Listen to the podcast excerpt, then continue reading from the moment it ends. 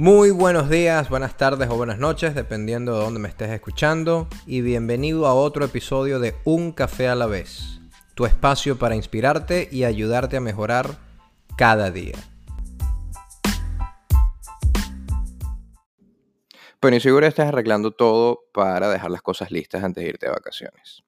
Pero antes de que te desconectes y entres en modo celebración, quisiera invitarte a que hagas una revisión de tu 2019 para que puedas comenzar tu 2020 con intención.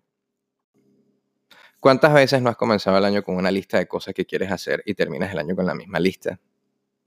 No te sientas culpable porque no eres el único, muchísimas personas pasan por eso. Y la verdad es que eso pasa porque dejamos que nuestros días pasen sin nosotros poner mucha atención en qué invertimos nuestro tiempo.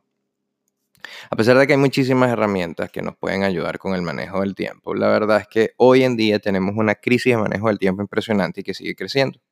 Y eso pasa porque dejamos que el ritmo de vida de hoy y todas esas cosas que pasan a nuestro alrededor sean las que dicten el rumbo de nuestros días en lugar de ser nosotros quienes estemos en el asiento del piloto. Y allí es donde una revisión de tu año te puede ayudar.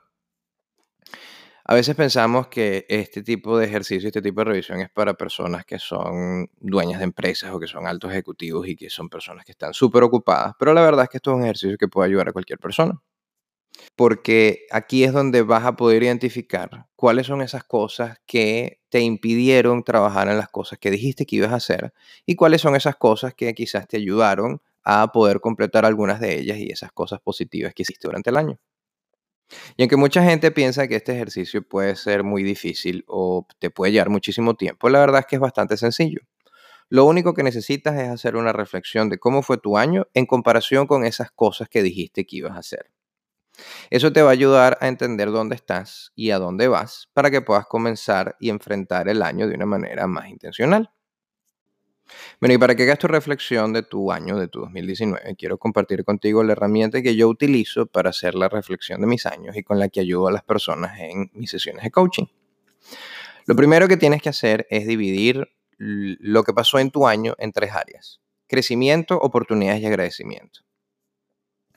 La idea es que cada sección la evalúes en eh, las cosas que pasaron tanto a nivel personal como profesional sin eh, sin necesidad de enfocarte en el por qué pasaron o por qué no pasaron. La idea aquí no es buscar culpables, sino más bien entender cuáles fueron esas cosas que querías hacer para que puedas preparar el próximo año y trabajar en ellas. Una vez que hayas dividido, tengas ese año ya dividido en tus tres áreas, vas a comenzar a trabajar en cada una de ellas de manera individual. El área de crecimiento son todas esas cosas positivas que te pasaron durante el año y que te ayudaron a mejorar y a crecer y a encaminarte hacia esas metas y esas cosas que dijiste que querías completar.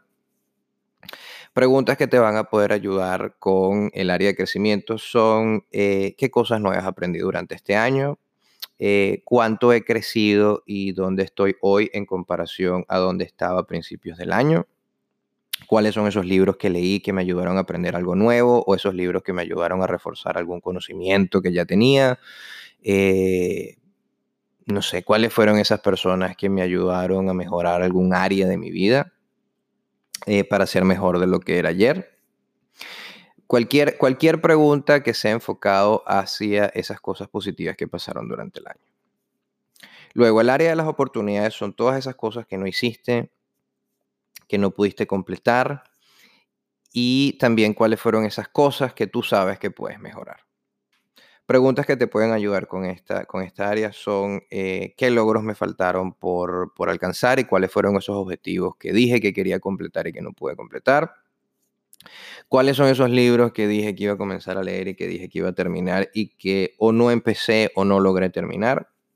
Cuáles fueron esos hábitos negativos que yo sé que puedo eliminar y que fueron los que me mantuvieron alejado de, completar esas cosas que dije que quería hacer y cuáles son esos hábitos positivos que puedo agregar a mi rutina que me pueden ayudar de cara al nuevo año y eh, entender si necesitas adaptar eh, tu plan eh, de cara a las metas que dijiste que querías alcanzar y cómo puedes adaptar, cómo, cómo va a ser ese, ese cambio a tu plan. Y en el área de agradecimiento, son todas esas cosas que te trajo el año con las que te sientes agradecido. ¿Cuáles fueron esos logros, esas personas o esas cosas que te pasaron por las que te sientes agradecido? Una vez que hayas completado cada sección y te sientes satisfecho con lo que colocaste en cada una de ellas, es momento de que ahora prepares la lista de esas cosas que vas a hacer el año que viene. No le des orden, no importa eh, si hay una que sea más importante que otra para ti, sencillamente lista todas esas cosas que quisieras hacer y quisieras completar el año que viene em, para acercarte a esas metas y a esos objetivos que quieres cumplir. Si tienes una lista de cosas que te planteaste a principios de este año y que no lograste completar, la puedes utilizar como base para esas cosas que quieres hacer el año que viene y también para responder las preguntas de cada una de las áreas en, las que dividiste tu año. Y si no tienes la lista, no te sientas culpable, no importa. Em, puedes utilizar esta reflexión y este ejercicio para entender cuáles fueron esas cosas que eh, que quisieras que hubiesen pasado este año que no pasaron para que puedas entonces planificar tu próximo año. Nunca es tarde para empezar a trabajar por tus sueños. Un consejo para hacer este ejercicio, deja cualquier distracción de lado. Apaga tu teléfono o ponlo en silencio o ponlo lejos de donde estés. Consigue un sitio donde estés libre de interrupciones y dedícale tiempo de calidad para completar cada sección. Este ejercicio es para ti. En la descripción del episodio de hoy te dejo el link a la sección de descargables de mi página, donde vas a conseguir la guía de reflexión que preparé para que la imprimas y la utilices para hacer tu reflexión del 2019. Si tienes alguna duda o alguna pregunta, me puedes contactar a través de las redes sociales, me puedes enviar un email y con mucho gusto te voy a ayudar.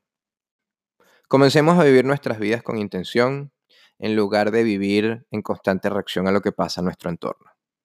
Recuerda que tú eres el dueño de tu éxito.